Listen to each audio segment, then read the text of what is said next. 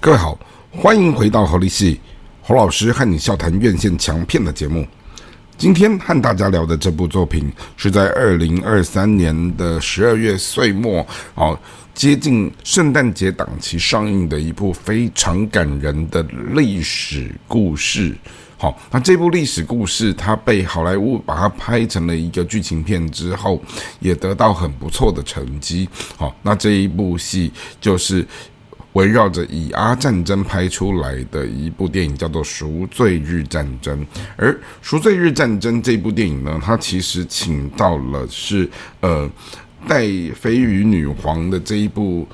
电影的得奖的金奖影后海。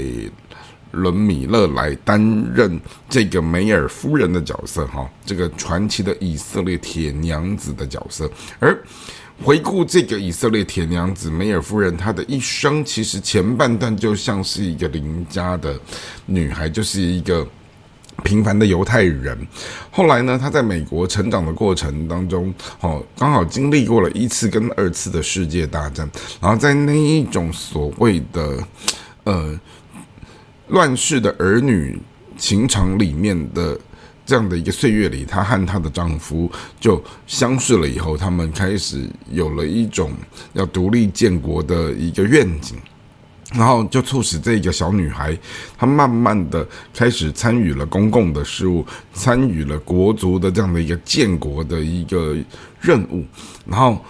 渐渐的，他也在这样的一个组织当中，好。透过他的投入，换取到他的一个被人家的尊崇的地位，然后呢，在建国了以后，他又展现出了他的外交长才，好，然后也在许多的谈判当中，好，就是呃为以色列人得到了很大的这样的一个利益，哦，那。即或他接了总理以后，哦，他也在这样的一个领导的过程当中，哦，如何让一个用一个女性来带领一群强悍的男人，哦，在一个四面受敌的国家，哦，那样的一个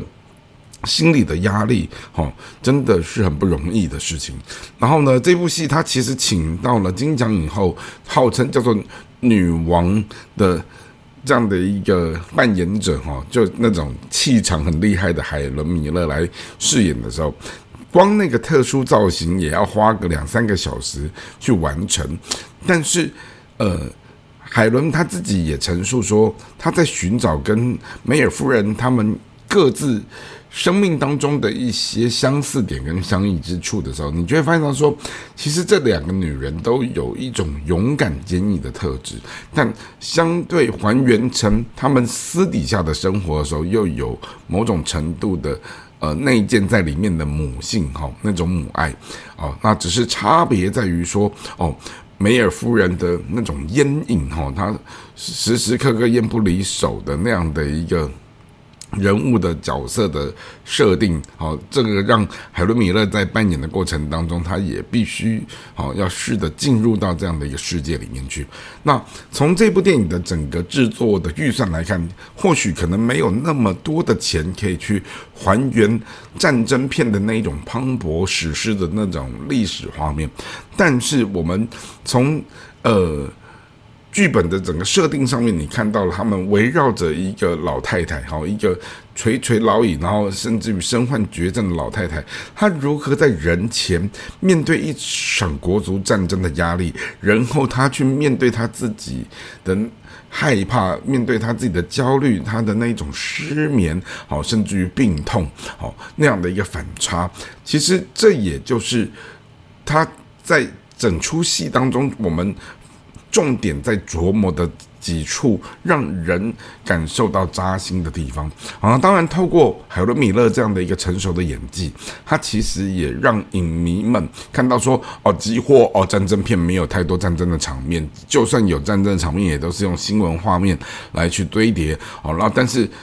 至少在呃，将近快一百二十分钟的整部影片里面，哈，就一个人物的细腻的刻画，哦，几乎每一分每一秒都是围绕着海伦米勒所扮演这个梅尔夫人的角色的时候，我觉得就很不容易。哦，那尤其是哦，人设当中有一个贴心的女助理，好，甚至于在照顾她的过程当中，嗯，你就发现到说她的脚，好，很特殊，就要穿一个很特殊定制的鞋，好，去缩减她的这一些呃。